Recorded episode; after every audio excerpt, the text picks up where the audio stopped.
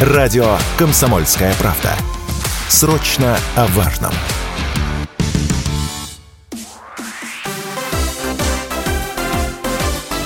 Новости спорта. 26 стран, членов Азиатской конфедерации футбола, не хотели бы перехода Российского футбольного союза в АФК. Об этом журналистам сообщил глава РФС Александр Дюков. Вопрос возможного перехода в Азиатскую конфедерацию футбола обсуждался на исполкоме РФС 20 декабря.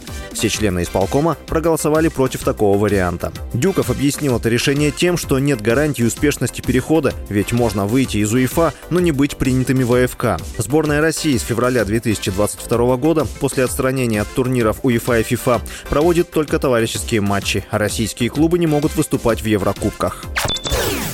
Товарищеский матч сборных России и Сербии по футболу состоится 21 марта в Москве. Об этом сообщил генеральный секретарь футбольного союза Сербии Йован Сурбатович. Для российской команды эта игра с сербами может стать первой встречей с европейской сборной за два года. В своем последнем товарищеском матче подопечные Валерия Карпина разгромили в Волгограде команду Кубы со счетом 8-0.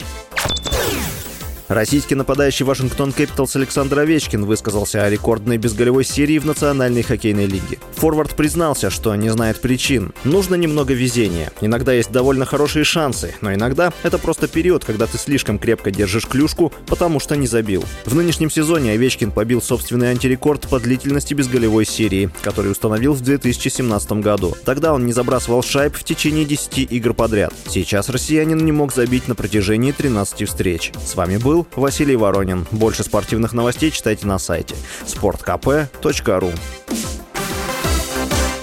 Новости спорта.